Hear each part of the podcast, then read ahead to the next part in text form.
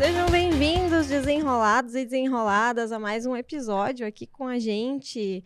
Hoje a gente vai falar de um assunto bem interessante que vocês também nos pedem muito, né? E tem a ver com acesso por cordas, tem a ver com resgate.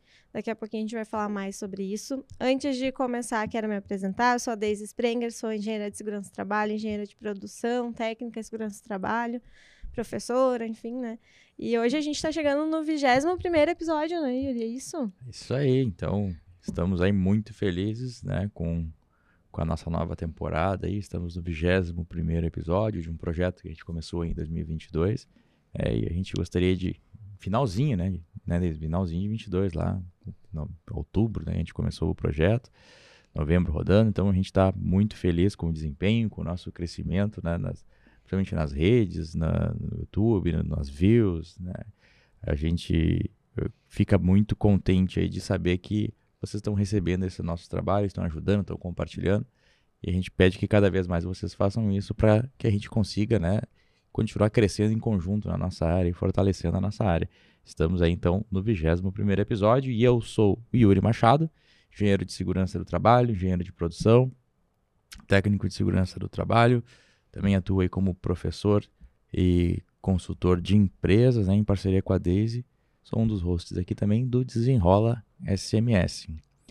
A gente vai falar um pouquinho também, pessoal, uh, dos nossos apoiadores tá? que estão conosco aqui no nosso projeto. Então temos aí a AS, Gestão Jurídica Empresarial, a Proseg Consultoria de Segurança, a Revista Proteção, é nossa parceira aqui também, divulgando aí também para a Revista Proteção a Expo Proteção e a Expo Emergência, que ocorrerão em setembro em São Paulo. Temos também a parceria da Luvex, que está conosco agora aqui no Desenrola SMS, a Marluvas, que também é outra parceirona nossa aqui do nosso, do nosso projeto. E temos também a nossa empresa própria aqui do Desenrola, né? Então a gente vai falar um pouquinho para vocês agora a respeito da Meta Safety, aí treinamentos gamificados e no metaverso, né? Você quer falar hum, um pouquinho da aí. Meta Safety para nós? Claro, claro.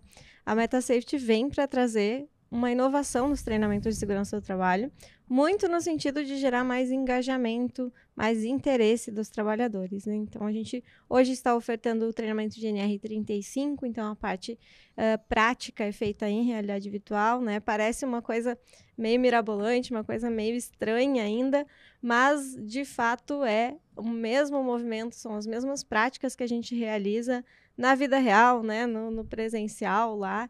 Então, é, é, basicamente usar a tecnologia para fazer aquilo que a gente já faz e aí tentar trazer, então, mais qualidade para os treinamentos e mais facilidade para as empresas também, né? Além disso, a gente atende CIPATES também, né, com esse treinamento, uh, com esse mesmo game que a gente usa no treinamento, né? A gente chama vulgarmente de game, mas também com atividades gamificadas que podem ser feitas do celular, do PC, e são aí atividades personalizadas para a empresa, com a foto da empresa, com a planta da empresa, onde os funcionários podem fazer o reconhecimento de riscos, podem né, trabalhar em cima de problemas recorrentes, de problemas de segurança, enfim, né, de uma série de, de coisas. E aí também dá para fazer né, direcionado ao tema da CIPAT que está sendo trabalhado naquele ano. Então são várias opções. Visitem o site, né, ou entrem lá no nosso Instagram, arroba meta_safety, para ter mais informações. Isso aí, isso aí. Então hoje aí no nosso 21 primeiro episódio a gente vai falar de um tema como a Daisy comentou anteriormente, ele é muito pedido por vocês, que é a questão de resgate em altura, resgate em espaço confinado, né, que é um assunto dá bastante polêmica e a gente, a gente gosta da polêmica aqui, né? A gente gosta de. Isso aí, eu da treta. Eu gosto negócio. é da treta. Né? Brincadeiras à parte. Então, a Deise vai apresentar agora nossos convidados especiais de hoje. É, hoje vamos esclarecer todas essas dúvidas vamos aí, lá. né, que a galera tem. Então, para falar com a gente sobre esses temas importantes aí, está aqui o Elton Fagundes, que é membro da Comissão de Estudos das, das Normas de Acesso por Cordas da BNT e do GTT do MTE NR35, né?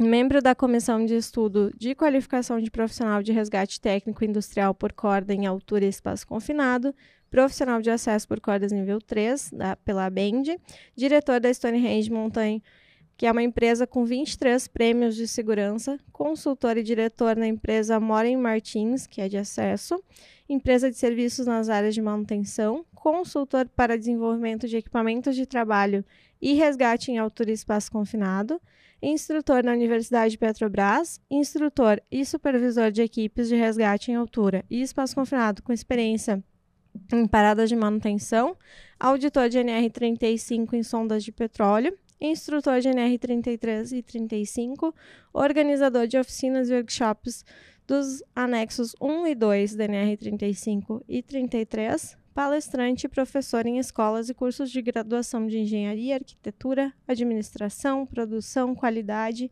educação física e pós-graduação em segurança, arquitetura, administração, tecnólogo em segurança. Ele é técnico em segurança do trabalho e enfermagem e é autor dos artigos da revista Emergência, Proteção e CIPA. E juntamente ao Eltos tem, temos aqui o Breno Moren. Ele é N3, né? Nível 3 de acesso por cordas, técnico em segurança do trabalho e é hoje diretor da Acesso Alpinismo. Sejam muito bem-vindos com a gente aqui. Obrigado.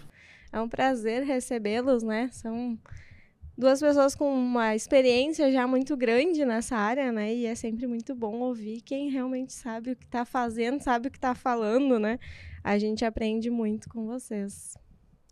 Que é vontade. Então, podem é, é, aproveitar o espaço, né, apresentar, apesar que a gente já fez aqui, mas a gente gosta nesse primeiro momento, assim, de é, até para se familiarizar com vocês e para a gente também entender um pouquinho da trajetória. Até porque uma, uma boa parcela do público que, que assiste a gente, que acompanha, são pessoas que não têm experiência nenhuma de área, né? A Daisy fez alguns questionamentos, inclusive, lá na página esses dias, né? Uhum. E tinha um grande percentual de pessoas que eram, eu acho que não me lembro qual era o percentual, mas era um percentual bem considerável, assim, que nunca entraram na área, são estudantes ou estão começando, né? Então a gente gosta de nessa parte deixar vocês contar um pouquinho, né? Bem resumido assim, da trajetória. Como é que foi entrar nesse mercado que a gente sente que o pessoal né, demonstra ali uma certa aflição por não conseguir romper essa bolha de sair de um curso técnico, sair de uma formação, de uma engenharia de uhum. segurança, enfim, e conseguir entrar no mercado. Então a gente quer ouvir um pouquinho dessa experiência de vocês, como foi né, romper essa bolha entre o curso, enfim, e começar na área, um pouquinho, um breve histórico de vocês aí. Pegando um gatilho, é, o Elton, é a, a, gente comparando o cabelo branco, né, e eu sem cabelo aqui, mas, né, é, é uma pessoa que tem mais da idade, trabalhou na parte de formação da NR35, um dos pioneiros no estado no acesso por corda, trabalho em altura. Eu venho de Torres, trabalho com turismo de aventura, aquele cara que veio da fazendo travessia de canyon, e entrei lá em 2008. Tá? Resolvi trabalhar com altura, porque já vinha do ambiente vertical, por prática esportiva, e venho para a indústria, fui pedir emprego para o Elton. Então, e venho nessa batida, entrando na indústria, através da Stonehenge, cresci, me desenvolvi dentro da indústria, Petrobras, Braskem, offshore, é, hoje acho que é particularmente só hidroelétrica, é a empresa que eu ainda não fiz atividades verticais ah, ou de resgate, seja alimentícia, seja metalúrgica, celulose. Então, já tenho uma experiência é, em alguns tipos de empresa trabalhando com altura. Né? Uhum. Ambiente confinado, resgate, é o, o, meu dia a dia. Lá por 2012, 2011, vou fazer o meu técnico de segurança do trabalho porque me identificava com a área. Legal. Eu estava lá na parte de liderança, supervisão e vi que aquele campo ali era o que me, é, eu me identificava. Me identifico com a manutenção, mas muito mais com a, com a área da segurança e todo o planejamento que tem por trás para poder realizar a atividade com segurança. Queremos Legal. entregar a atividade. Alguém vai fazer, né? Uhum. Tá, como esse alguém vai fazer essa atividade? E agora, como é, é que faz, né? E aí me identificava muito, entrava muito em conflitos, porque a empresa precisava fazer, a área da segurança tinha lá os seus técnicos em engenharia e tá, eu que vou com os meninos botar em prática aquela atividade de um risco elevado, né? É, movimentação de carga com alpinistas pendurado próximo. É um é, inauguração de um estádio é, de futebol. Muito bonito ele é, mas o quanto de risco pendurando pessoas para fazer aquele show a gente estava ali por trás das câmeras. Eu não, Verdade. não tenho muito familiaridade com. São coisas É, que as pessoas as nem, câmeras, nem mas- imaginam, né? As pessoas nem imaginam esse por trás da cortina, o que, que acontece, né? Exato. Ou quantidade de gente, inclusive, que trabalha e se expõe para diversão, única e exclusivamente para diversão do, da- Verdade. dos outros, Dos né? outros. Interessante esse, esse teu relato, Ah. assim, né? E aí estamos aí, né? Trabalhando hoje junto com a Acesso, já estamos aí há seis anos no mercado e o nosso forte é, é a indústria. Então, Legal. o atendimento legal é, é o nosso chão, seja o acesso por corda, seja o resgate ou a- uma atividade básica ali de trabalho em altura, NR33 e 35, a gente está sempre envolvido. Legal. É. Legal, legal. Legal. Legal tua, tua experiência e tua, tua história. E você, seu Elton? Conta pra nós um pouquinho aí. Se é que é Bom, possível contar num pouquinho, né? né? Só pelo tamanho do, do, do currículo do, Pois do é, homem, nem né? pensei que ela ia ler tudo. Até fiquei. É, só uma correção, não sou técnico de segurança, às vezes a gente copia e cola ah, ali. Tá. né? É que a gente gosta de rogar praga pros outros, assim. né? E aí essa coisa aí o pessoal me cobra até, né? E eu digo, bah, cara, isso aí eu não quero, né? Não que eu não admire e tal e tudo mais. E na verdade eu venho da Stonehenge, uma empresa que ficou muito conhecida no mercado durante muitos anos como pioneiro, né? E hoje eu trabalho, na verdade, né, na Acesso, né? Sou diretor da Acesso, como o Breno também. Então eu comecei lá a minha história, na verdade, no alpinismo industrial e no resgate desde os anos em 1987, que foi onde eu fiz meu primeiro rapel nos escoteiros, que eu fui escoteiro, né? Hum, legal.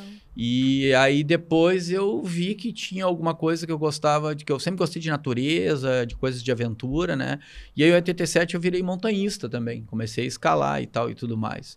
E eu sempre fui um cara inquieto, né, nas coisas, né? Se o pessoal contava às vezes, tudo que é meio, tudo que é profissão, muita mentira, muita história, sempre fui muito polêmico, né? E aí eu comecei a ver que tinha, comecei a montar muros de escalada com arame e parafuso, né? Não ganhava dinheiro, era pelo esporte, aquilo que eu amava. Sim. Foi aonde a empresa que eu trabalhava, que era a antiga Stonehenge, que está fechada hoje, decolou, porque aí as pessoas ficaram conhecendo meu, a minha parte esportiva e eu já trabalhava fazendo trabalho com resgate. Hum. Então foi tipo uma alavanca, né, para mim, né? Eu sempre usei muito a- o marketing, né, a televisão, eu fiz muita muita coisa com a televisão. Uhum. Sempre gostei de revista, televisão, jornais e tal. Então, em 96 foi isso, né? E aí eu descobri o alpinismo industrial, só que não tinha nada no Brasil, não tinha nada, nada, ninguém sabia de nada. Eu consegui mal um catálogo na época e aí a gente falava sobre aquilo. E aí a gente montou a Stonehenge, né? Que eu tinha mais dois sócios, né? Que era o Ernesto Douglas Lotice e o Thiago Santos, né?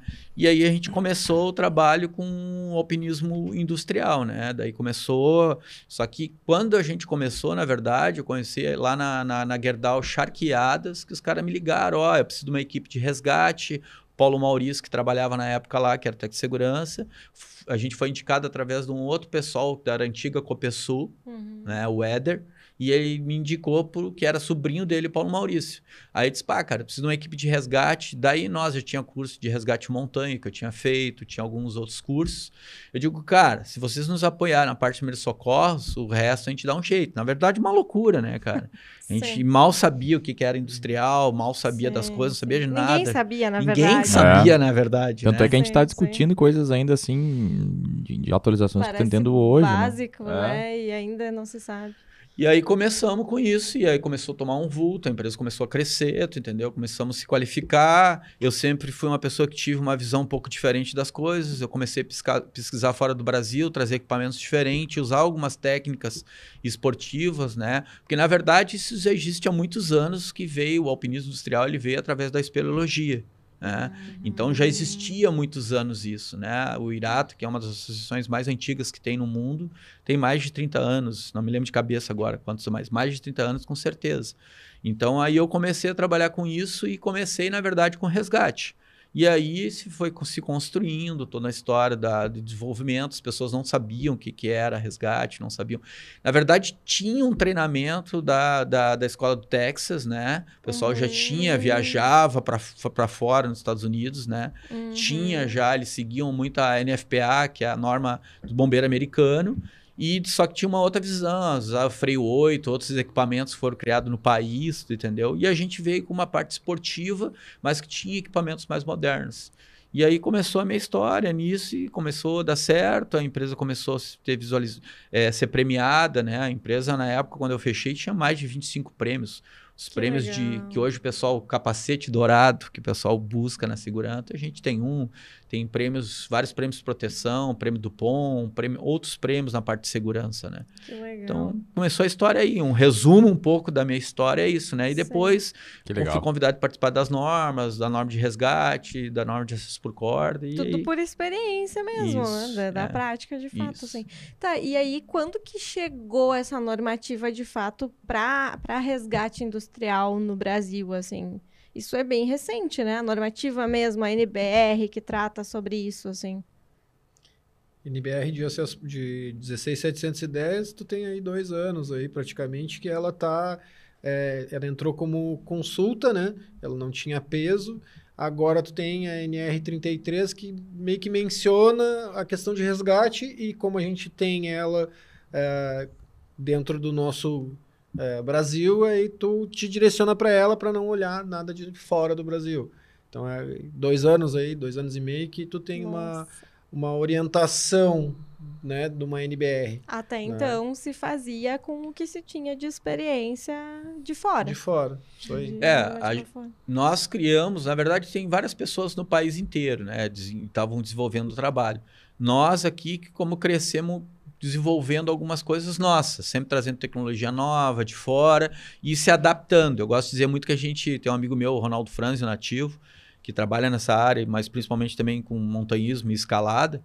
Ele diz que a gente tropicaliza as coisas, né? A gente tropicalizou o resgate. Então a gente acabou mudando e fazendo a nossa própria técnica, nossas próprias questões. Por que que acontece? É, como vinha lá de fora, conforme a NFPA americana, tu não tinha, tipo assim, eu sempre tive uma discussão com o pessoal que tinha que ser tudo NFPA então, porque não adianta tu ter um todos os equipamentos É. importados de, de, de grande capacidade, né? E o cintinho do trabalhador lá é aquele que compra por 50 reais. Então eu sempre fui um cara que provocou isso. Eu digo, ah, mas a norma tal americana. Então, como o pessoal ia muito para fora, trazia. Nós, dentro da Stonehenge, a gente veio adaptando o sistema à realidade. Entendeu? Então, por exemplo, para o pessoal entender, às vezes o pessoal tem que fazer um sistema de. É um sistema de movimentador de pessoas, né? Ou um sistema de pré-engenharia, que é o sistema de polia. né? Uhum. O pessoal dizia 5 para 1, o que foi para fora. Com a nossa realidade, a gente foi ver que ele não funcionava bem. Por quê? Porque eu tinha uma torre de 50 metros, se eu fosse usar um 5 para 1, eu tinha que ter no mínimo 270 metros de corda. Tu imagina tu arrastar 270 metros de corda para cima de uma torre. Sim, Meu Deus, sim. É pesado, é difícil Sim. e não quer dizer que mesmo que, suficiente. que tu vai Ah. dividir por 5 aquele peso do É, trabalhador, o, o Eldon, vai até conseguir puxar o cara. ia Claro, pedir pra tu esclarecer isso pro pessoal que talvez né, não Uhum. tenha conhecimento algum sobre o que, que é um 5 para 1. É, um 5 para 1 é um sistema de resgate com duas polias que tu vai utilizar, né? Duas polias de, de, de duplas. E aí tu vai fazer um sistema que ele vai. Tu vai. Aí vai depender, se não entrar muito assim, né? Porque senão é muito técnico. Sim, sim, Ele sim. vai ter um bloqueador que vai bloquear o sistema, e aí, se tu tiver, dependendo do tipo de trabalho espaço confinado, tu vai descer aquele trabalhador para executar o trabalho, e se tu precisar retirar ele, fica muito mais fácil. Ou tu vai subir ele, ou tu vai baixar ele. Vai depender do equipamento. Então, tu acopla esse equipamento no cinto do trabalhador, ou dependendo no outro tipo de equipamento, às vezes tu pode usar um equipamento mais confortável, Sim, sim. análise de risco, né, a experiência dos profissionais que vão estar ali, que vão determinar, e aí tu vai puxar ele. Então, quando tu tem um sistema de 5 para 1, tu, automaticamente tu diminui o peso, dividir por 5 aquele peso Reduz do trabalhador. peso do trabalhador. Só que não necessariamente ser um 5 para 1 funciona bem, porque às vezes tu vai ter que puxar mais vezes, dependendo do que é. Então, tu tem que ter uma Ah, experiência para ver isso. Às vezes, eu brinco muito, né, até com outros, outro diretor, o Neves, assim, ah, Elton, mas tu é muito da antiga e tal. Eu digo, Neves, equipamentos modernos é legal, tu aprendeu, hoje tem muita tecnologia, só que na prática ele não funciona. Eu tive experiência de ter 10 mil pessoas trabalhando em área com uma equipe de 100 resgatistas. E tu tem que montar lá, às vezes, 50 espaços confinados, linha de vida.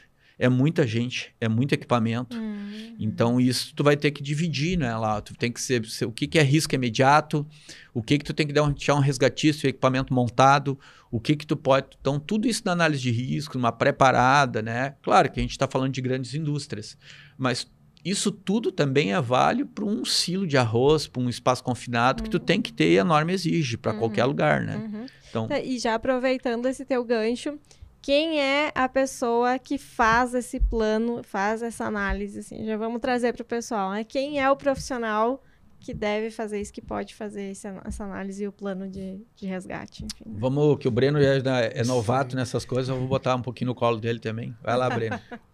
Hoje, dentro de um cenário industrial, a gente tem um- barreiras muito é, primárias que são bem feitas para não se ter acidente. Né? O nosso índice maior de acidente está na construção civil, que a gente não tem o básico, que é uma análise de risco lá de uma APR.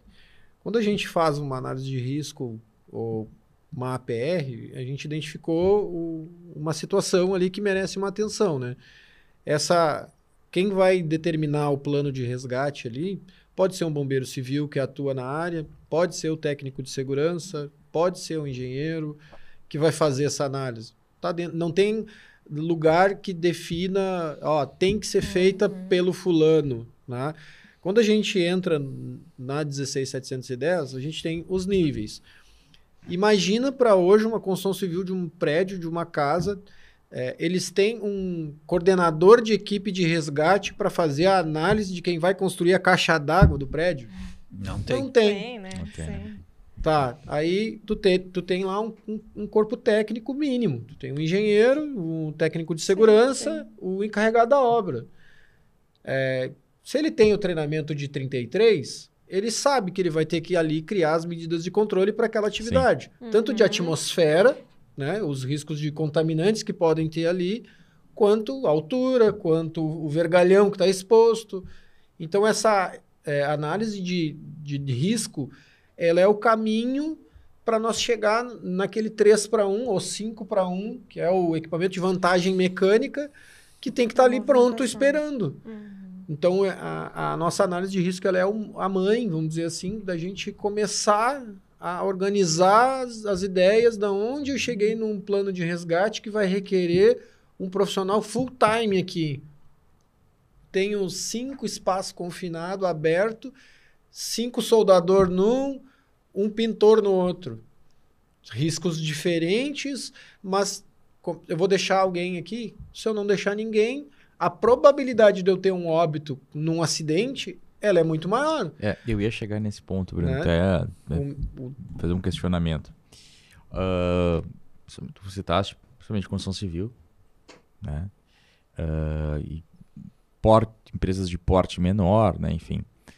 E já dei consultoria em empresas, assim, enfim, fazer ajuste, implementação de procedimento, enfim. E, e me deparei algumas vezes, tá? E eu tenho essa pergunta para vocês.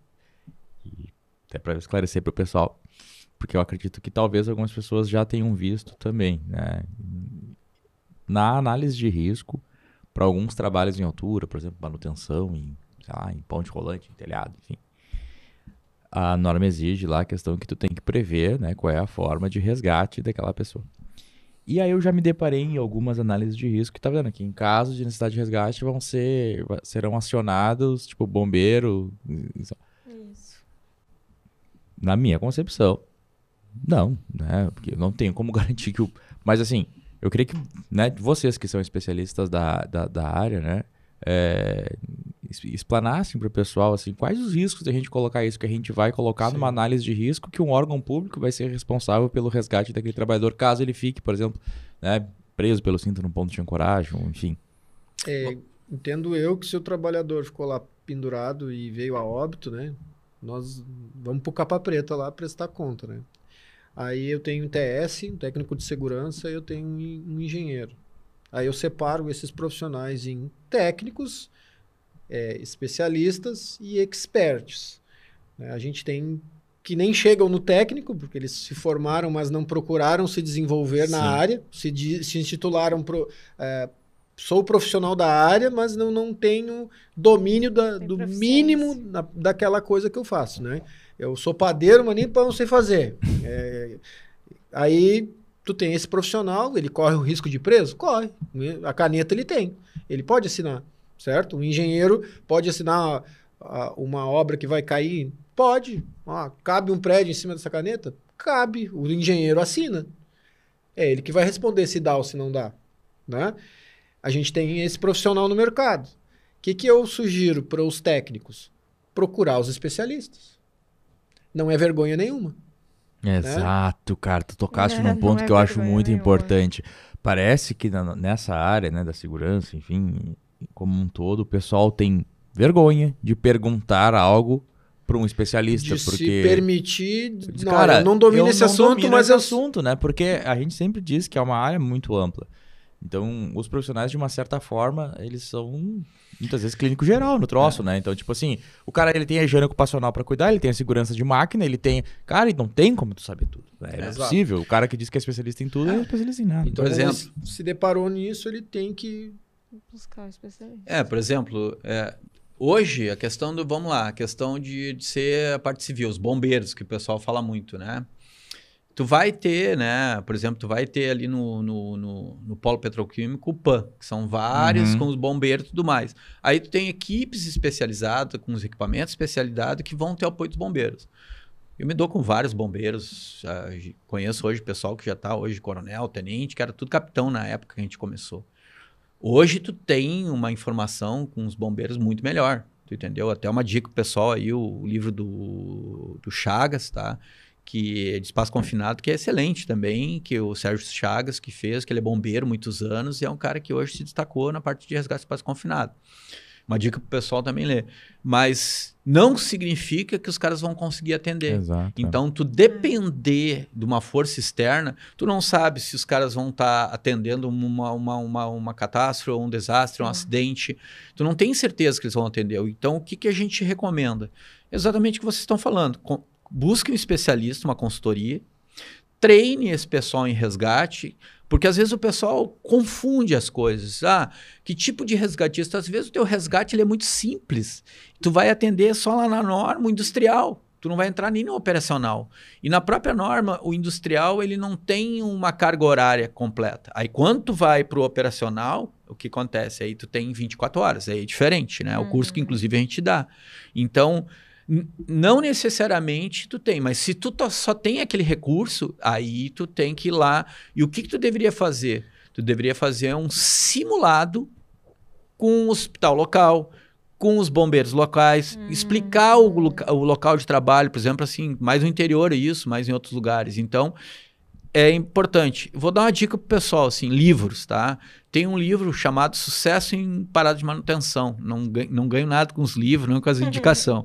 da Abraman, que ele fala sobre parar de manutenção. Mas ele é bem interessante, porque tu tem que adaptar a tua realidade. Então, tudo é adaptável. Então, respondendo a tua pergunta, ah, eu vou contar com os bombeiros? Não sei. Sim e não.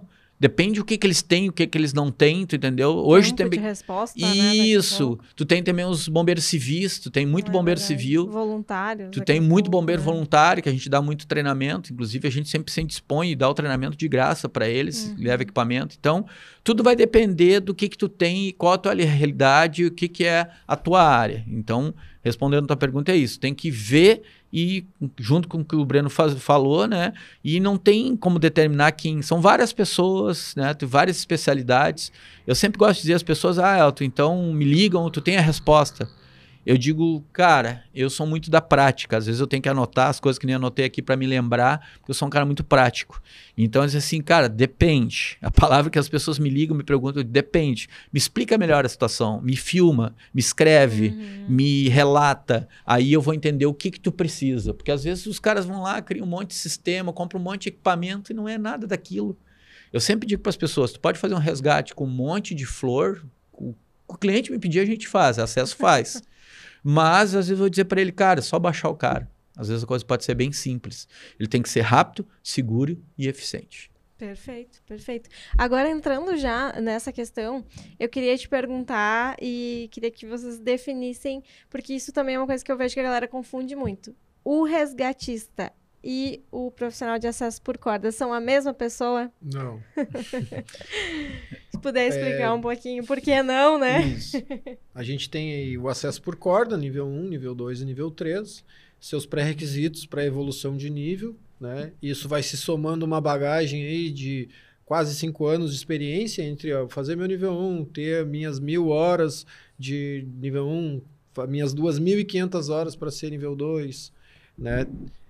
Mais próximo. Um isso. pouquinho mais. Ele é novato, não tem problema. E essa evolução de níveis vai dando uma bagagem para chegar a um nível 3, né?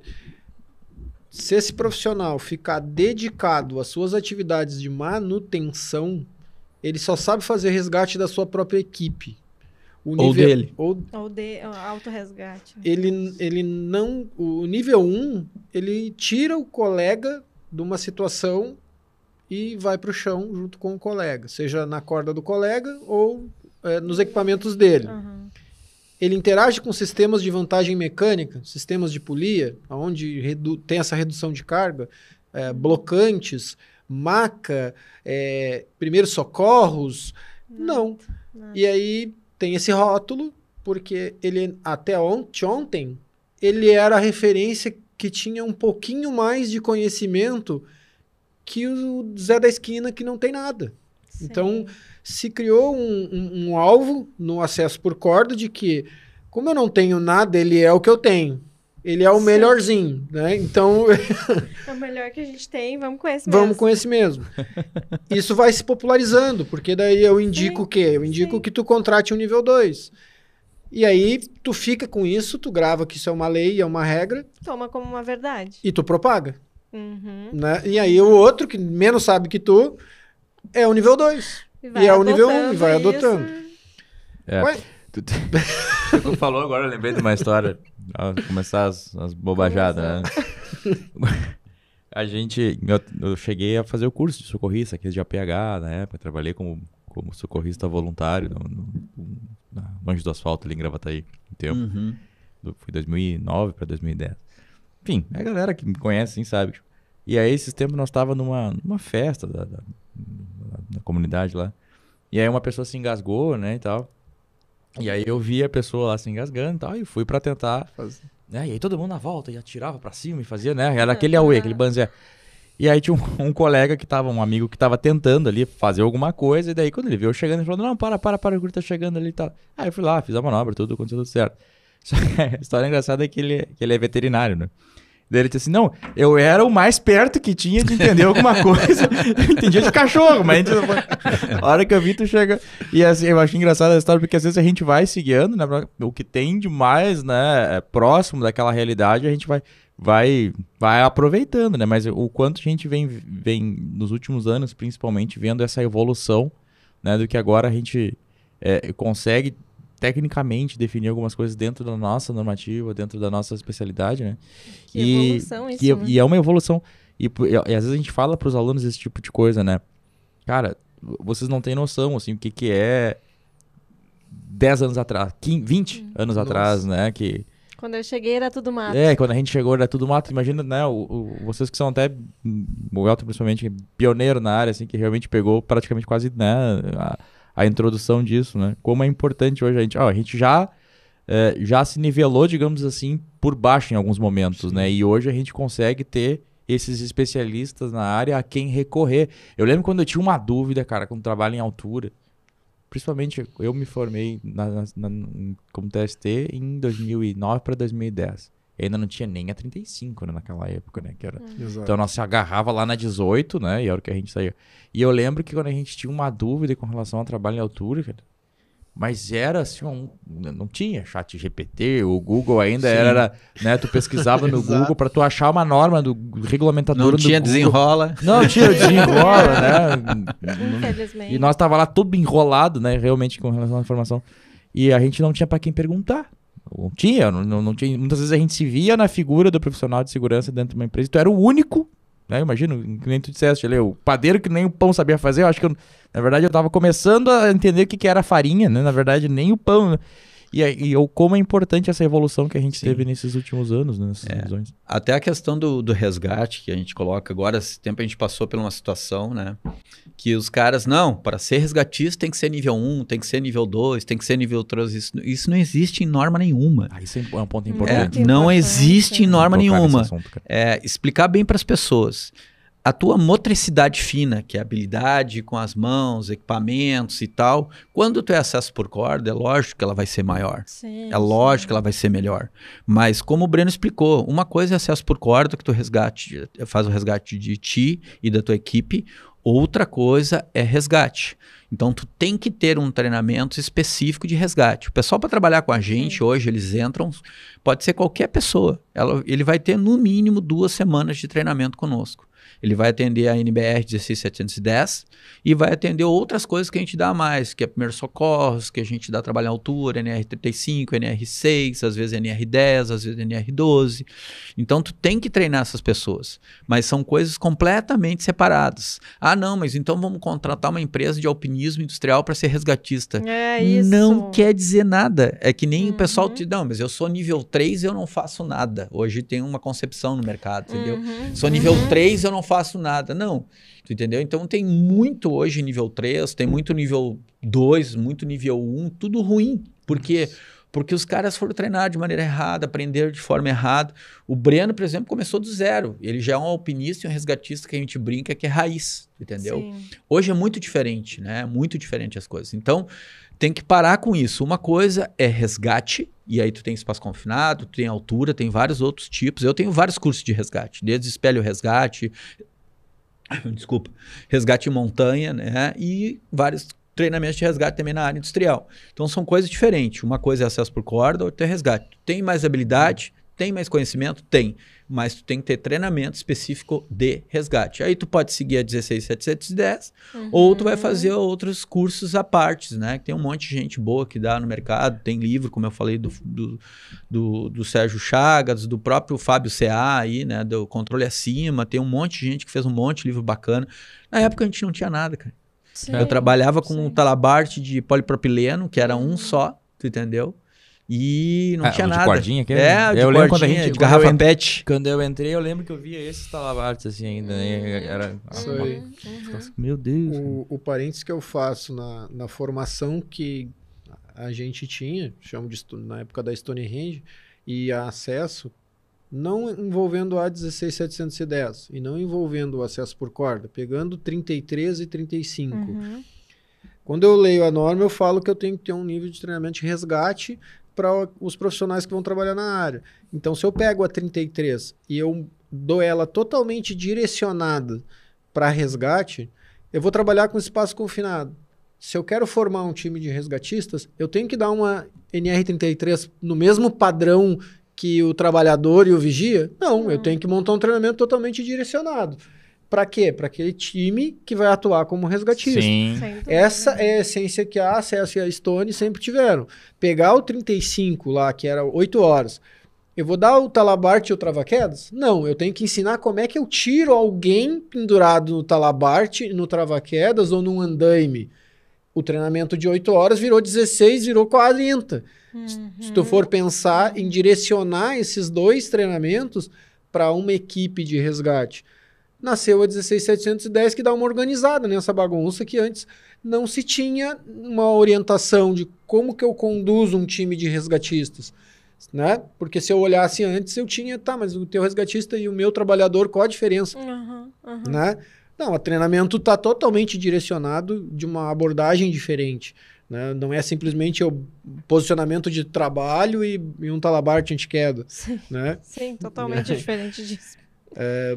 Com a 16710, agora a gente tem um guia para saber, ah, eu quero um líder, eu quero um coordenador, eu quero um operacional, o que, que eu preciso ter dentro desses níveis para atender meu plano de emergência no meu cadastro de espaço confinado.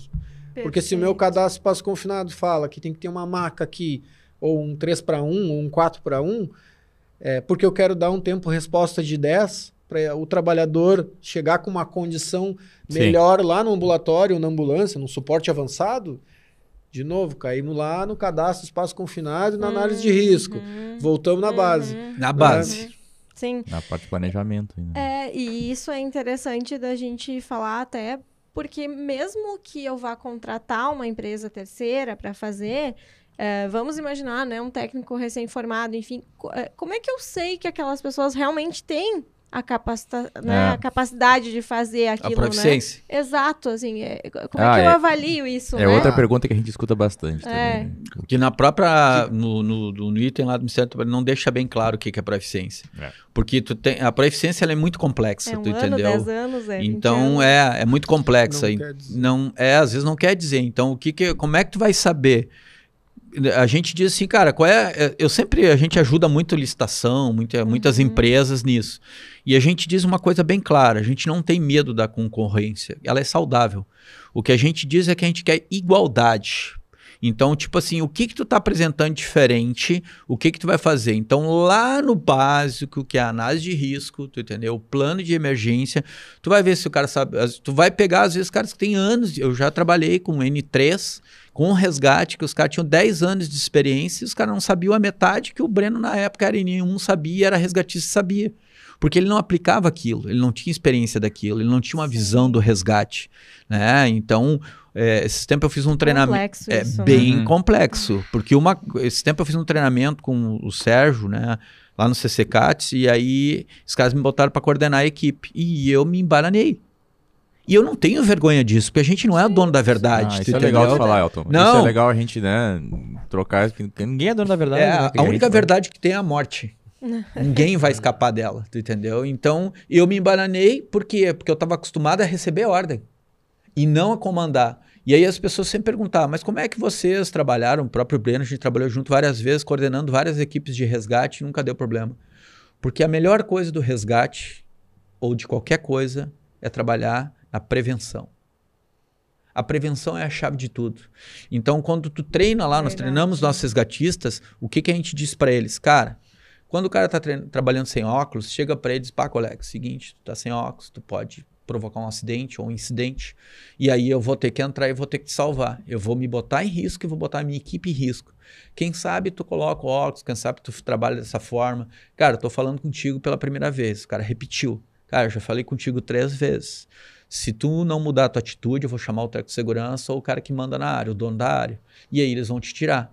Porque eu não tô preocupado é, só. A minha principal preocupação é Ah, contigo, com o ah, trabalhador. ah. Mas eu tenho outras pessoas que vão estar envolvidas. Então é Sem bem complexo. A prevenção é a melhor coisa de Sim. todos. Um bom planejamento, uma boa prevenção. As pessoas brincam: ah, mas vocês não fizeram nada, não fizeram resgate. Bom, todo mundo voltou para casa. Sinal que, a gente bom, fez um né, trabalho que não bem feito. fazer entendeu? resgate. Eu mesmo, durante. esses- Quantos anos vocês. Quantos. Eu vou perguntar para vocês, na minha vida industrial, parte profissional, quantos resgates vocês acham que eu fiz? Poucos. Espero que poucos. Sei lá. Quem? Nenhum. Vou dizer para vocês que o Breno, eu nunca fiz nenhum resgate.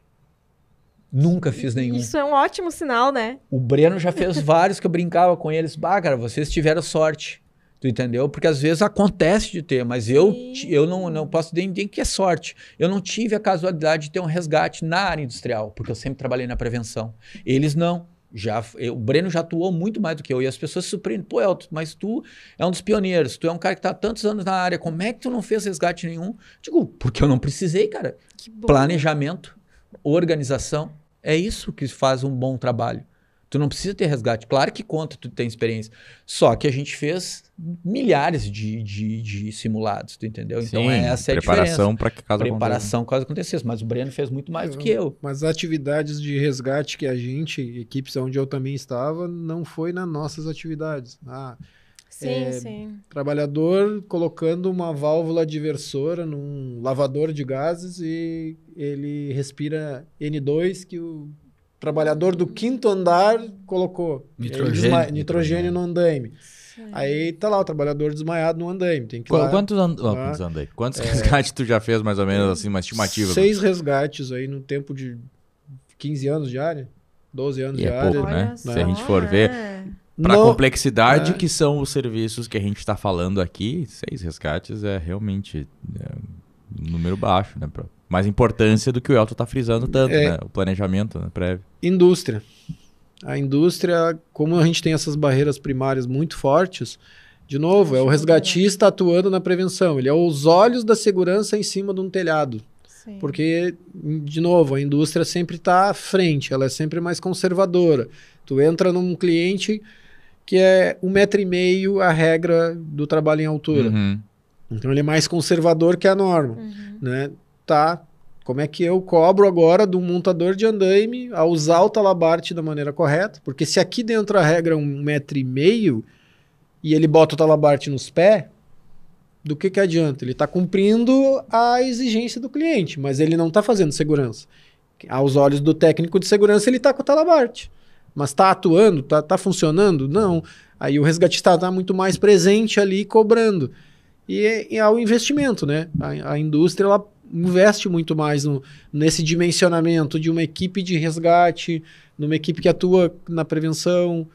O setor predial, é, ele é mais nesse sentido, não, não, não investe tanto nessa área, né?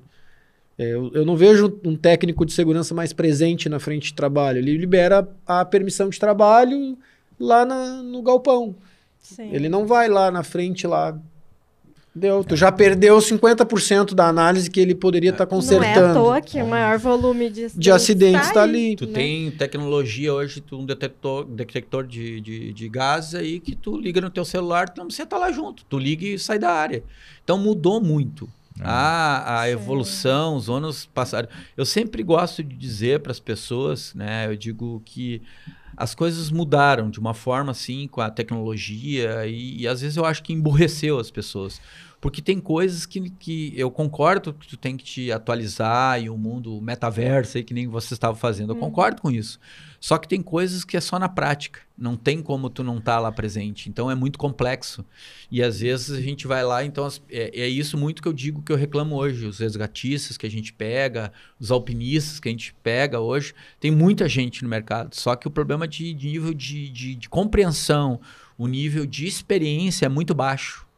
Porque acabou estragando, os caras não têm mais aquela experiência. A gente era muito alpinista raiz, a gente era muito resgatista raiz, que ele realmente a gente fazia os cursos, corria de trás, participava, fazia simulado, tu entendeu? É muito diferente hoje, sim, né? sim. E aí, como é que esse cara vai atuar justamente nisso que o Breno tava falando, né? De ser os olhos da segurança lá, se ele nem sabe identificar isso, né? Não tem essa percepção É. de risco. É difícil isso, né? Respondendo a, a tua pergunta com relação ao nível 3. Se tu quer saber se o nível 3 ele tem bala na agulha ou não tem bala na agulha, Hum. certo? Hum.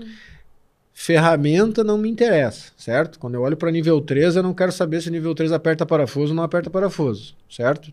Eu Uhum. bota ele numa sala e faz ele fazer uma APR, faz ele fazer uma análise de risco. Aí tu separa as crianças dos adultos.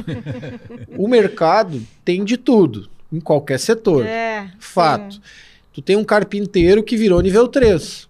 Isso aí. Por que, que ele virou nível 3? Fez nível 1, trabalhou como um carpinteiro, tinha lá o seu N3, pegou as assinaturas que ele precisava para avançar de nível, mas a função dele era trocar telha a vida inteira. Ele virou nível 3? Virou. Virou nível 3. Ah, o cara lançava cabo. A vida inteira o cara lançou cabo. No ambiente industrial, o lançamento de cabo é feito nos pipe racks, em estruturas. Tá, ele a vida inteira lançou cabo. Então ele conhece aquele padrão e ele é nível 3. Se tu botar ele numa sala, cara, ele só sabe passar cabo, velho. Quando eu me deparo com nível 3 ferramenta, que a gente chama, eu dou risada. Por quê? Porque ele só sabe passar cabo. Ele não sabe orientar o time dele com toda a bagagem que o nível 3 tem que ele deve assumir. Sim.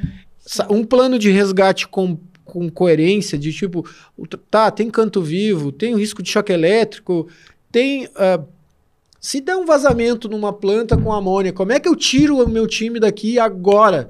Cadê as cordas que dão altura até o chão? Ele não vai saber desenrolar a APR. E esse cara que vai estar na frente do resgate também. E tá lá o nível 3. Legislação está Então, sendo né? atendido. Então, tem uma grande diferença entre ter a formação e ter o conhecimento daquilo que tu precisa. Né? É, e também outro ponto, né? O atender, tá, eu acho, achei legal essa tua colocação, Bruno. Tá atendendo a legislação, É. em tese, né? É sempre aquela E história, é, né? é, e a gente se vê muitas vezes nessas discussões, quando a gente está falando de nível de, de- de- por exemplo, da área de segurança com algumas gestões. Tá, mas tá atendendo a NR. Tá, mas.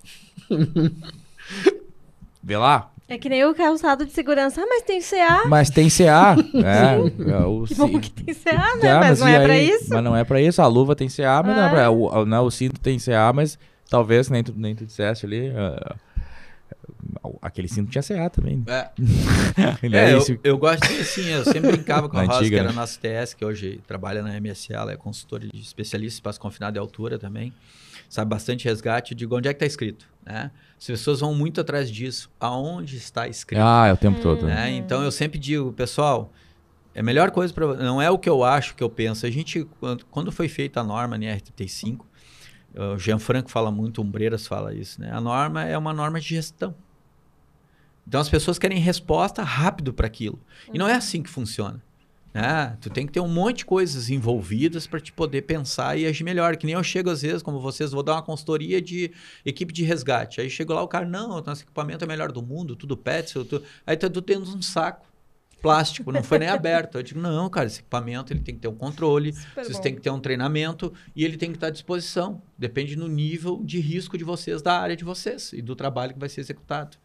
Então a gente tem muita gente hoje, às vezes o pessoal, e esse pessoal rodou muito em tudo que é empresa e tudo mais. Então, tu tem às vezes um, um cara que a gente brinca, que a gente chama assim, um resgatista choca bag. Que é o cara que. É, é as- eu gosto de falar uma linguagem, às vezes, bem do, do pessoal, que eu falo tanto para o trabalhador simples, né? O peão, que Boa. todos somos pe- peões do mundo, da vida, né?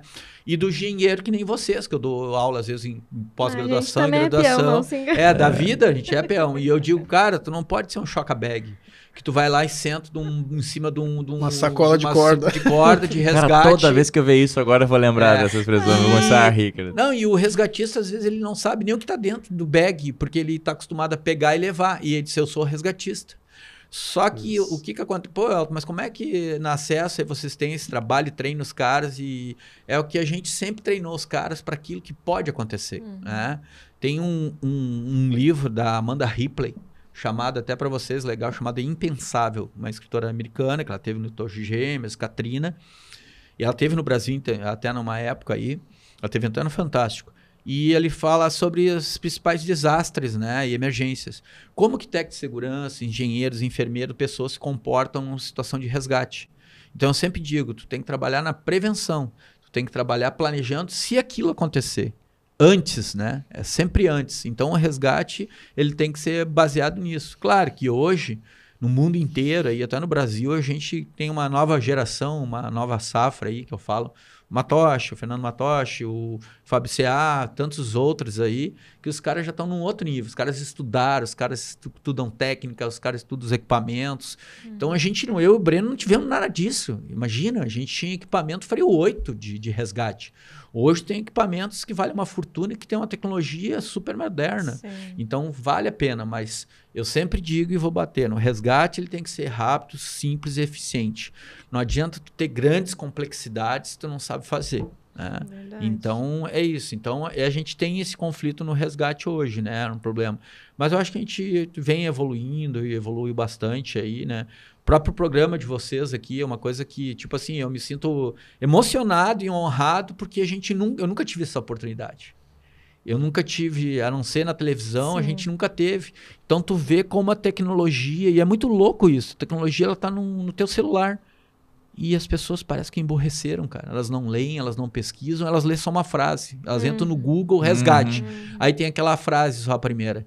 Só que tu tem que ter conhecimento empírico, tem que ter o conhecimento teórico, que é a prática, que é estudo, cursos, é, é, viver no dia a dia. E além de tudo isso, quando tu vira um instrutor, saber passar o conhecimento, que é mais difícil ainda de todas essas coisas. É, não, é muito mais complexo. A gente costuma falar dos profissionais de, de primeiro parágrafo de pesquisa do Google, né? Tu larga ali uma resgate. O primeiro parágrafo que der, lê, resgate é isso, isso, isso, isso, isso. Eu já me deparei com um profissional discutindo tecnicamente fazendo isso, tá? E nós tá em roda de conversa e tal, de profissional, e eu olhar por trás e o cara tava discutindo com o outro, ele tava pesquisando no Google, pegava o primeiro Filho parágrafo e continuava a discussão. E a gente tá nesse nível, né? Muitas, muitos, muitos, Infelizmente, muitos, né? muitos profissionais fazem dessa forma, né? Sim. Eu ainda tenho algumas perguntas, a gente já vai num avançado da hora, mas vamos lá, tentar esclarecer aqui algumas coisas, né? Uh, uma dúvida que o pessoal tem muito, assim, né? Uh, quem é um profissional de resgate, né? Enfim, que, que, que atua nessa área de resgate, precisa ter NR35 também? Treinamento de NR35. Se ele vai trabalhar em altura para realizar um resgate, ele tem que ter o NR35.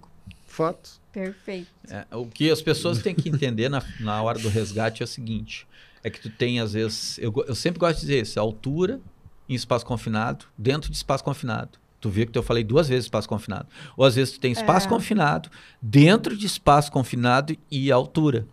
Vou dar um exemplo que nem às vezes assim, ó, eu gosto sempre de explicar que às vezes tu, vai ter um trabalho de um equipamento novo, manutenção. Tu tinha que lavar aquele equipamento. Levou, entrou o hidrogestista, ele lavou. Só que na noite troca, vai para outro turno. E aí, como os caras têm que botar equipamento dentro daquele equipamento, os caras montam andaime. Uhum. E aí tu uhum. já vai ter alturas em vez de só espaço confinado. Aquele cara que deu hidrojato que não gostou, ficou muito limpo, ele vai dizer: "Bah, vou dar um, vou subir mais um pouquinho para limpar para ficar bem bonitinho". Entendeu? Então, uhum. tem que ter treinamento mudou de NR35, né? isso mudou a condição. Tu entendeu? É é que nem os caras chegam assim e dizem assim: "Ah, mas tá lá no espaço confinado". Depende do que que tu tá fazendo, com o que que tu tá fazendo, né? O Sim. que que tu tá utilizando. Então, eu sempre gosto de dizer para as pessoas que elas têm que abrir a mente abrir e analisar o todo. Perfeito. E uma coisa que eu vejo muito acontecer no ambiente industrial, que é onde, é, onde eu estou meu dia a dia. Vou no time de brigada, de incêndio. A casa é deles. Né? Uhum. Eu estou entrando na, na indústria X e eu chego lá e converso com o time de bombeiros civis. Pessoal, vamos fazer um simulado? Não, cara tá cheio de celular, na, todo mundo tem celular aí, esses engenheiros de obra pronta aí, aí bate foto, já tira conclusão, já propaga. Não, demora muito parar a planta. Aí tu vai no pessoal da segurança. Cara, vamos fazer um simulado. Estamos fazendo numa atividade, nós vamos parar 15, 20 minutos, uma frente de trabalho específica, combinada, para fazer um simulado. Pá, Brian, nunca fizemos. Pá, é difícil. Mais um motivo para fazer, né? Nunca fizemos. Então tá na hora de fazer, né? E que a lei então, exige. E, e, isso não é uh, em uma, um cliente, dois clientes. É, é, sabe, parece que tem um bloqueio com, com o simulado ou com o ver dar errado para tomar uma ação. Não, eu não quero ter trabalho. É a impressão que eu tenho é. Ah, cara, eu ia te perguntar isso, Bruno. Eu sinto também essa, essa mesma resistência. resistência. Eu vejo isso também, concordo contigo nesse ponto. Na tua opinião, por que que tu acha que existe essa resistência? Eu acho que já começou a dar uma prévia da tua resposta, né? É melhor não saber o que tá é, errado, porque daí senão eu vou ter que... Eu vou ter que desprender ter que plano de ação, eu vou ter que comprar equipamento, eu vou ter horas bunda cadeira criando procedimentos. É, eu, eu para mim tá aí. Porque quando tu rompe a barreira e tu consegue é, planejadamente num local fazer o primeiro e o cliente tem a percepção de quanto aquilo foi positivo, cara, nós levamos 15 minutos, 10 minutos, 3 minutos para executar cinco, é. a, o resgate. Vamos repetir? Aquele 15 virou 3. Vamos repetir aquele vamos 3. Vamos analisar o resgate, vamos ver é, o que a gente pode melhorar, essa o que pode mudar. É, essa análise crítica é muito importante, claro. né? Ver o, o, que, que foi ponto positivo, o que, que foi ponto Sim, negativo. Se nunca fizer, nunca vai saber, né? E, e outra, tu cria sinergia no time. É, e outra, tu mostra para frente de trabalho para os trabalhadores que eles podem trabalhar com mais segurança. Verdade. Confi dá confiança para confiança pessoas, né? a todos os trabalhadores, né? Todo mundo se conhecer Verdade. e uma resposta rápida. E aí tu trabalha mais, tu trabalha mais rápido, com mais qualidade com mais lucratividade, inclusive, né? Porque Verdade. a gente tem que entender sempre que é o seguinte: a, qualquer vida não tem preço, né? não tem preço. Hum. Então as pessoas não entendem isso. E outra, se tu não fizer a coisa certa, eu sempre brinco: o homem da capa preta, o Batman ou a mulher gato vai te pegar. E não tem conversa. Primeiro é o técnico de segurança, depois o pessoal da segurança, depois o engenheiro de segurança, todo o dono da empresa. A responsabilidade é solidária. Todo mundo vai responder. Não tem conversa. E outra, a gente sempre diz, né? É, tempo, a gente foi dar uma consultoria para Minas Gerais que não fechou, e os caras queriam tinham que pagar 250 mil, que era uma consultoria de quase oito meses. Eles tiveram um acidente fatal e a família está pedindo 5 milhões de reais. Eles não vão receber os 5 milhões. Primeiro, a vida daquele cara não tem preço. Não tem, né? Sim, sim. Mas eles vão perder uns 2 milhões de reais. Podiam ter gastado 250 que era equipamento, então, treinamento, consultoria, tu entendeu? Então, na verdade, o treinamento, uh, tudo isso que envolve resgate é, né, é, um, é lucro, né? Porque Sem tu tá trabalhando na prevenção, né? Sem dúvida, é o dinheiro que tu tá deixando de gastar quando tu Exatamente. faz isso. Que a gente sempre frisa, né? Que é o dinheiro que é difícil da gente mostrar pro pessoal que ele não Que é aparece, um lucro mesmo, que é um lucro, né? né? E aí a gente só, nessas situações, quando acontece, infelizmente, uma vida acaba se indo para que a gente consiga argumentar, né? Que, que esse valor, ele era perto, é irrisório perto de uma vida Sabe- humana, né? Zé, sabe quando é que tu, sabe quando é que tu consegue convencer a tua diretoria, os donos da empresa? Quando tu tem um treinamento, tu tem um simulado e tu coloca os donos ou o compras para participar. Aí eles vão entender. Isso é uma dica que tá até no próprio livro lá, Sucesso em Parada de Manutenção. Verdade, né? Boa. Tu entendeu? Porque daí tu vai entender a importância quando tu coloca as pessoas para participar e ver elas sentirem quanto é importante tu ter uma equipe de resgate, treinamento, equipamento para isso, mesmo que sejam coisas simples. Quando a gente fala de resgate, a gente não está falando de tirolesa, não está te falando um monte de coisa. Sim, A gente sim. está falando, às vezes, em coisas bem simples, que é simplesmente baixar aquela pessoa, simplesmente dar o suporte básico para aquela pessoa. né? Então é isso que a gente está falando. É, tu sabe que esses dias eu tava. Uma aluna minha tava fazendo um trabalho, enfim. E aí ela me mandou um questionamento, assim, né, dessa questão que a gente tá falando, de pessoas que talvez nunca entraram na área, né? E justamente o- o- o- ela tava fazendo um trabalho, era tipo um TCC do curso, era, tipo não era o TCC do curso. E ela falou, ah, professor, como é que eu faço, por exemplo, se um trabalhador, é, era uma construção civil, se ele passa mal no Jaú, lá em cima, como é que faz pra retirar? Acho né, bem pertinente a pergunta dela, Sim. enfim, tal. Daí, claro, entramos na discussão. Então a gente ainda não tá falando de uma tirolesa, que não, é um serviço rotineiro do dia a dia, o cara vai subir no Jaú todo dia. E aí, Sim. o que a gente se impressiona é que realmente a, a realidade que a gente tem na maior parte das empresas é que não se, exi- não, não se existe forma nenhuma prevista pra retirar aquele cara de lá, né? Vou falar uma coisa para vocês assim, ó, eu sempre digo nos treinamentos, nos cursos, nas palestras que a gente dá, que eu dou, que é o seguinte: é, o teu problema não vai ser gastar com treinamento. O teu problema não vai ser gastar com equipamento. Hoje os especialistas, não sou eu que digo isso, eles dizem que 30% tu vai treinar e capacitar as pessoas. 70% é comportamento Hum. humano. Então a gente tem um emborrecimento, eu não sei porquê das pessoas, eu não sei se é internet, o que, que é, tu entendeu? E tudo tá baseado no comportamento das pessoas. Né? E às vezes eu e o Breno tá conversando, a gente, cara, que a gente não consegue entender porque as pessoas não conseguem fazer. Tu entendeu? Elas não que, não é, eu digo, Breno, não é que elas não queiram, ou não é que elas não sabem. Elas sempre vão fazer o que é mais fácil para elas. Esse é o ser humano. Eu faço o que eu quero, a hora que eu quero e como eu Uhum. quero Uhum. com tudo que aconteceu no mundo e no país também, nesses, né, agora na no- coisa, é, é o que eu acho. A gente sempre fala lá na empresa, não é o que eu acho, o que eu penso que eu quero. É o que é melhor para a empresa. E não é o que eu acho, o que eu penso que eu quero. É o melhor que é para a sociedade, para tua casa, Pra para tua equipe, comunidade, para tua né? equipe, para tua família, para teus filhos. Uhum. Não, tu não pode, tem coisas que são históricas, tem coisas que são científicas, tu não pode achar ou tu tem uma opinião sobre isso. Todo mundo agora tem uma opinião porque eu vi no Google. E as coisas são bem diferentes, tu entendeu? São bem diferentes.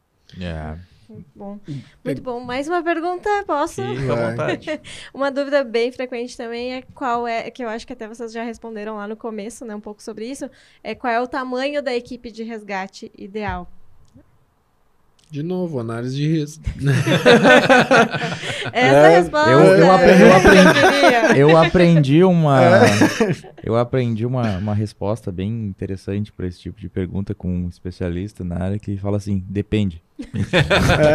É, É, na verdade, É. assim, ó, é, tu, tá, tu tem o teu ambulatório. Tu não tem o teu ambulatório. Tu tem um posto de saúde mais próximo.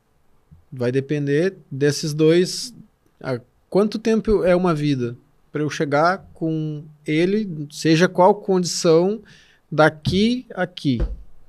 ponto A, ponto B. Sim. Ponto A, ponto B. Sim. Tá, eu preciso de quantos minutos sem oxigênio no cérebro para eu perder o cara ou criar um trauma? Não precisa muito. Se começarmos a pensar por esse ângulo, tu já começou a ter uma ideia do teu time de resgate. Certo? né? Uhum. Ah, tô num terceiro pavimento, tô na, no ponta de uma antena, no topo de um flare, no ambiente industrial, ambiente cotidiano. Preciso ter um resgatista lá em cima, com corda suficiente para trazer esse trabalhador rapidamente para o solo? Como é que eu tiro o cara do Jaú e boto ele numa ambulância no nível de cota zero, no nível de piso? Preciso ter um time de brigada treinado com equipamentos suficiente para treinar? Como é que é Faz o um acesso, simulado. Né? Como é que é o acesso É. essa... Faz um simulado. Simulado. Bota um saco de areia lá e baixa o saco de areia pro chão e olha no relógio quanto tempo aquele saco de areia levou para chegar no chão. Não tô falando em baixar uma pessoa como vítima. Sim. Sim, É, as pessoas sim. criam um mito que, ah, o simulado eu vou ter que botar Vou uma expor, Vai pessoa. expor, né? Não, cara. Bota três sacos de areia lá, fazendo 60 quilos lá, bota um macacão lá naquele saco de areia, amarra o capacete lá só para criar um fake e, e vê o tempo resposta. O tempo resposta que duas pessoas vão levar, uma pessoa vai levar para tirar do ponto A e levar para o ponto B. Sim. E, o- e outra, Né? e outra ideia, né, Berando? O pessoal, às vezes, é, eu gosto de dizer muito assim, às vezes eu uso uma imagem lá, tipo assim, ó, análise de risco, né? E aí, às vezes, tá todo mundo vendo o mesmo desenho, só que cada pessoa tem uma interpretação diferente. Uhum. Eu gosto de usar sempre nas palestras um desenho lá que é um coelho. As pessoas dizem que é um pato, que é um passarinho, mas é um coelho. Então depende do que tu tá vendo, né? Então como é que tu vai determinar? Isso depende como um simulado, qual é o tempo de distância do tempo A do tempo B, quais são os especialistas que tem naqueles hospital ali, porque às vezes tu vai levar uma pessoa para um lugar que não tem um especialista. Ah, tem mais isso Tem ainda, né? mais que tu tem que colocar no plano de emergência. Porque não adianta tu levar o- aquela pessoa que tu tem uma construção da civil. zona quente ali. É, né? tu vai tirar ela ali e vai levar para um hospital. Mas aquele hospital, será que atende? Será que Sim, tem um às vezes é um, especialista? é um Infanto, postinho de é saúde um- que não vai é ter o, UPA uma que UPA, é. não vai atender. É, Então, é. são muitas coisas. Então, a gente diz muito que depende né, o que, que é. Vamos voltar ao básico, análise de E risco. eu separo a análise de risco em dois momentos. A, vou chamar de AST, né? A análise de segurança tarefa. E vou chamar da APPS, que aprendi na, na Braskem. Ela é para serviço. Então ela, ela é um guarda-chuva maior. Sim. né? Ela olha esse aspecto da análise de risco de uma maneira um pouco mais macro. E não que nem a, a, a, a ST está olhando a tarefa em si. Eu sou pedreiro e estou subindo uma É mais a parede. responsabilidade do executante ali, Isso. né? A, a- a última Vou- barreira que a gente A- chama. a- né? essa análise de risco que eu venho dessa escola, ela olha um ângulo um pouco maior. É o ramo Sim. petroquímico que costuma trabalhar com isso. É, né? é, Sim. As análises de é- risco 1, 2. né? Ela é fundamental. E eu vejo que isso no curso de segurança do trabalho não tem. É. É, É é- muito esse, esse parênteses É muito de, de olhar. É, é- a PR é a PR, é isso aí, Isso. é tudo uma só e deu. Ah, eu vou dar um exemplo, Ah. de, tipo assim, ó, os caras eram especialistas em uma fonte de radioativo. Aí eu parei a reunião, os caras no mundo inteiro agiam. E eles tinham a própria equipe de resgate deles. Daí eu parei a reunião e perguntei: beleza? Vocês vão tirar o cara de dentro lá com o resgate. E a transição de vocês tirarem e nós, lembra? De nós baixar o cara. Tem duas partes. Ah, mas nunca ninguém nos questionou, mas eu estou questionando, porque vocês têm que trocar. Vocês vão tirar de dentro. Nós vamos tirar do topo do flare para baixo. Claro. E além de para baixo, tem a intervenção do pessoal especialista deles lá, da área médica deles, tu Aham. entendeu? Da saúde deles. Então são três estágios, tu entendeu? Então tudo isso tu tem que fazer na análise de risco, no plano de emergência. Então é bem mais complexo. É claro que tem coisas que são bem simples, tu entendeu? Sim, sim, sim. Não vamos levar pro lado da complexidade, porque senão as Isso. pessoas também se assustam, né? Isso. Tem coisas às vezes que são tão básicas, né? Que a gente comece pelo básico, então, pelo menos, pra, É. conseguir pensar nisso. Né? polêmico, esse assunto resgate é polêmico. Eu vejo que tem ah, essas interpretações do nível 1, 2, 3, É. com a, a batida do resgate, que acaba por eu não ter referência, eu uso o nível 1, o nível 2, o nível 3 como referência. Hoje está entrando e, e pe- nós estamos olhando agora para 16710, mas também faço o mesmo parentes com o trabalho em altura, com pontos de ancoragem, com linha de vida. Ah, tem linha de vida. Hum. O que, que Vai, hoje é, é uma esse- linha de vida? Esse dá, um, esse dá um episódio completo, né? Isso. Pra gente falar sobre isso. Porque realmente, um ponto muito importante que a gente ainda quer entrar com uma, uma profundidade nisso, mas é, Tamo junto. é, né? quem sabe Vamos já, ter que falar já- um episódio todo Já- sobre já isso, vamos né? deixar Linha de vida é um problema. é, é um É problema, é um ponto problema. de ancoragem, esses negócios discussão aí. eterna. é. A gente queria também perguntar pra vocês, pessoal. é, a gente costuma nesse momento, né? Como a gente fala, não falar só de flores, né?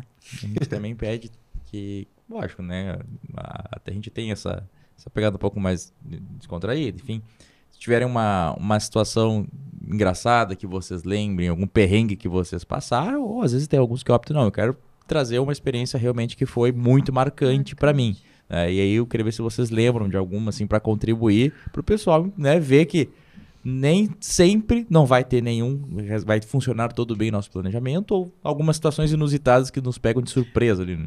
Já segui plano de resgate que o 4 para 1 estava escrito e o técnico de segurança disse para mim, tem que ser o 4 para 1, num silo de 40 metros de altura, e eu coloquei o dito do 4 para 1 e paguei meus pecados, porque o 4 para 1 torceu, porque a corda, ela, a alma da corda, ela é trançada. O que, que aconteceu com 30 metros de três pernas de corda, quatro pernas de corda? Elas torceram. Nossa. O trabalhador estava dentro de um silo, polo petroquímico, e agora tira o cara, porque ele só sai por cima. Bah. A e dura, aí? Aí tu usa o teu somebody love, né? Faz força pra caramba. Aí tu faz força, dá teu jeito. Faz muito, força pra caramba. Assume responsabilidade, porque muito do conhecimento do montanhismo nessa hora te soma. E aí tu acha e meios. Se tu não tem, né? Se tu não Como é tem é aí tu chama a mãe, né? Onde o filho chora e a mãe não vê.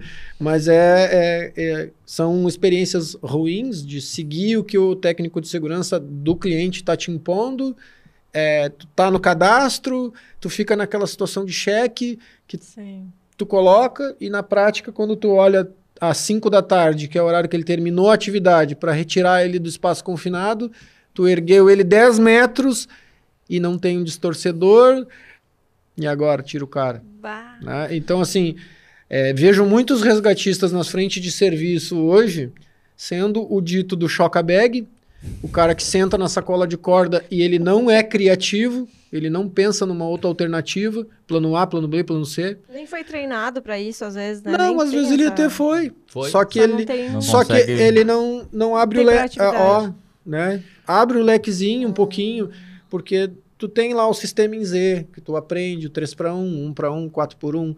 Sim, Se tu souber usar a técnica, pensar. a aplicação da técnica. Esse né? é o né? problema. Tu sabe um catálogo de nó, mas não sabe usar um nó 8 de várias formas. Sim, Isso sim. no resgate, tu te depara com situações que eu tive uma atitude e ali na frente, a próxima etapa, ela te complica. Como sair dessa complicação sem ter a, exposição tua e da vítima? É, é, é complicado. Então é um exemplo é, que eu vivi. Sim. A dor de cabeça de ter que se virar com 4 para 1 que deu ruim. Eu, é, eu tive uma vez uma. Tava numa parada, né? Numa, numa, uma empresa. E aí deu uma emergência, começou a pegar fogo no equipamento. Lembra dessa? Começou a pegar fogo no equipamento e o pessoal fica muito nervoso no rádio. Deu o tag, que é o número do equipamento, ou a localização do equipamento errado. Quando eu cheguei lá no equipamento, era outro equipamento. Tu entendeu? E nós apavorados com a maca, com tudo para fazer o resgate. Foi a primeira vez que eu ia fazer um resgate, inclusive. É. E aí, lá no outro equipamento que tava realmente pegando fogo, o pessoal tava pulando de cima dos equipamentos, não morreram porque não era o momento. Então, para te ver, esse foi um momento que eu passei, assim, que eu me lembro que foi. Chegou lá, nem tinha mais ninguém para resgatar, não, não tinha ninguém, já, tinha, já. já tinha é, é, porque é o comportamento das pessoas, né? É. Daí eu digo, cara, estamos aqui no equipamento, no tag e tal. da comunicação. Isso, né? né? Então envolve tudo isso, né? Nós hoje, para vocês terem uma. Eu não. estou falando da, da acesso, né? A gente, por exemplo, tem uma auditoria de resgate que a gente pergunta desde quais os EPIs que o cara está levando, que ele tem que mostrar, as condições dos EPIs dele, desde o uniforme, calçado, a gente analisa, a gente analisa o ponto de, de, de emergência que ele tem que saber, uhum. quantos trabalhadores estão ali dentro, quantas pessoas, quais, quais é, qual é a empresa que ele está, qual é o nome da empresa, né? Qual o que está escrito na PR, o que está escrito na PT, tu entendeu? Tudo para fazer um questionamento de mais de 16 perguntas para ele ter lá uma aprovação, né? A gente faz isso na empresa para fazer que os resgatistas saibam o que eles estão fazendo. Legal, legal. E, eh, mas eh, tu comentaste um ponto, tá? Eu vou, vou pedir, pedir a palavra para comentar uma situação que é bem comum, essa questão da comunicação. Problema com comunicação, rádio principalmente, né? Mas eu, eu costumo, né, quando, quando tô de linha de frente de, de, de, de gestão da área de segurança, principalmente o pessoal também que é vigia. Né? Hum. Claro, o Tech Segurança até já é mais ligado nisso, né, normalmente mas vigia. Muitas vezes eu, eu senti essa dificuldade deles, né, de passar a informação, onde é que é, aí entra o fator da adrenalina, de estar nervoso. Muitas vezes eu pegava a gurizada, assim, tu lembra da aula de geografia? Lembra? Norte, sul, falava pra eles assim, ah, eu não gosto, eu não consigo me achar, mas aqui vocês vão ter que se achar. Aqui a gente vai ter. Qual é a unidade que tu vai trabalhar? Ah, na, na X. Então, nós vamos parar aqui no meio da unidade, vamos fazer um exercício. Pega a rosa dos ventos, vamos pegar na mão. Porque não adianta vocês me chamar no rádio e dizer que vocês estão entre um poste e um hidrante. Eu não vou conseguir achar. Sim. né? Eu- não adianta vocês dizer que eu tô entre uma pedra e uma árvore. Vocês vão Isso. ter que dizer, ah, eu tô ao norte da unidade, eu tô ao leste, eu tô. E muitas vezes, o Breno falou algumas vezes também aqui, tempo. O tempo, ele é muito precioso nessas horas, né? Se eu demorar para achar que tá no segundo patamar ao leste, né, ao noroeste, ao nordeste de uma unidade, tu pode ter uma perda irreparável ali, tanto da parte de equipamento, né, quanto da parte de, de, Que de que eu- vida, né? um curso muito fraco, eles não têm esse briefing que tu falou. Se eles tivessem esse briefing, eu acredito que daqui a pouco organizaria a cabeça, pelo menos da metade desse time, na hora de saber se localizar. É. Não, é, Né? eram coisas que eu, que eu percebi, assim, que com o tempo eu apanhei muito até Tamo começar junto. a aprender, ó, gurizada, vamos ter que... É, e pegar, às vezes orientar Mas os eu testes, vejo né? muito isso. Não, isso é mais comum é. do que a gente imagina, assim. como tu disse, como nun- nunca, ou como pouco se faz simulado, aí na hora que realmente dá o problema, tu vê que tu acha que tá tudo funcionando bem, que o pessoal tá atendendo a legislação, tá o É vigia lá, tá o resgatista sentado no bag, tá o, o né, o, o- os TS açucareiro, que eu digo pra eles, não Ah. seja o TS açucareiro, né? Não, buzina de avião. parado no É. meio da unidade. Não, tá tudo, tá Tudo tudo dentro conforme, né? Saiu uma, uma vírgula pro lado, Ferrou. não, vira, um, né, vira a casa da mãe Joana, né? E ninguém se acha mais. Então a importância, né? De, acho que algumas, né, palavras-chave que a gente falou aqui, planejamento e gestão, né? Eu estou N vezes aqui, concordo que a 35 é basicamente uma norma de gestão mesmo, né? E a gestão, ela tem essa particularidade de ela não nos dar respostas, ela nos dá caminhos, né? Isso. Então, assim, ela- tu não tem uma resposta concreta, porque a gestão ela vai muito de acordo com a realidade da tua empresa, o planejamento, a questão né, do- da, antecipação de risco, a questão tempo, a questão de economia que a gente pode ter por fazer né, essa gestão e também essa questão né, do, do, do- testar. A gente tem que se colocar a teste, né? A gente tem que fazer essa, esses exercícios, principalmente de resgate e por fim, né? Chama um especialista. É, melhor do que é, o achismo hoje ele é algo que é preponderante na nossa sociedade. Então, tu, vai ele- tu vai elevar a tua régua, vai subir a régua de todo mundo. É Né? verdade. Senão tu propaga distorcido, só vai distorcer, o- só vai, o caminho só vai ficar torto, né? não, Nunca vai e, melhorar. e a gente, Uhum. né, eu acredito que a Daisy também concorde comigo. Não Se não concordar, ela vai concordar agora. Mas a gente, né, a gente tá aqui nesse projeto como é, é, hosts, enfim.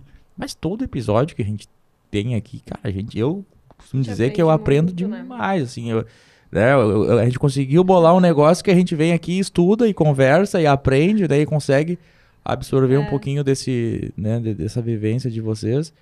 Por quê? Especialista em tudo não existe. Não, existe o, né, o- os especialistas que, eu- que eu, geralmente falo, né, os é, as pessoas que são formadas em ciências universais, né? Hoje a gente tem as pessoas que são formadas em ciências universais. Não, se tu falar de nutrição, o cara te dá. no- se tu falar No de Instagram, psicologia, então, não, tem não, um monte né? Já falei isso alguma vez, tomei umas pancadas porque falei disso de algumas pessoas no último episódio. Eu falei, né, ó, Mas é verdade. nós temos um podcast, É. enfim, e hoje em dia a gente passa a impressão que todo mundo que tá com um microfone e um fone de ouvido É dono da verdade. É dono da verdade, né? E aí É. não, pessoal, né? Então ouçam os especialistas e aqui a gente tem muito esse cuidado, esse zelo de trazer informação de qualidade, porque informação despejada nas redes sociais a gente já tá Sim, né? É só botar no Google lá que tu acha um monte né? E também acha informação que, né? A gente escuta algumas Boa, coisas às ruim. vezes. É, o podcast, o pessoal tem a dizer, ah, eu acho, eu penso. E não é assim que a vida funciona. né? Nós somos Uhum. técnicos, né? Nós somos, nós somos ah, especialistas técnicos, né? Eu,